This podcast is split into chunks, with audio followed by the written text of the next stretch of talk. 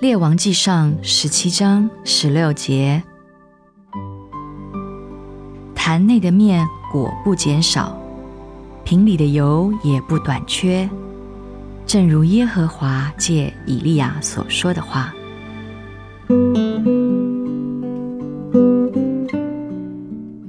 萨勒法的寡妇失去了一切的希望，正等着死亡。但神教导他信心的道路，因此一切都改变了。但神每一次给他的帮助，只限于他一天的需用，他并没有赐给他满满一房的粮食，由得他每天取用。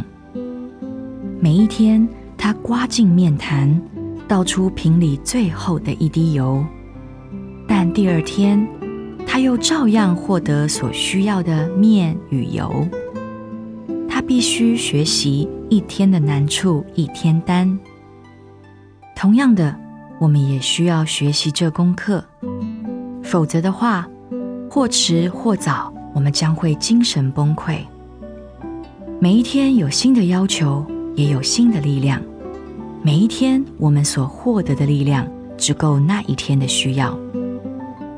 如果我们将未来日子的重担都担起来，我们的力量自然就不够了。好些时候，当傍晚来临，我们感到精疲力竭，最后的一滴油都耗尽了。我们不敢想象明天等待着我们的各种需求。其实根本我们就不必挂虑明天的任何需求，平安的躺卧休息吧。感谢神，一天已经过去了。清晨来临，神将重新赐给我们新的力量。以利亚的神往日怎样，今日仍是一样。想想萨勒法的寡妇，放心吧。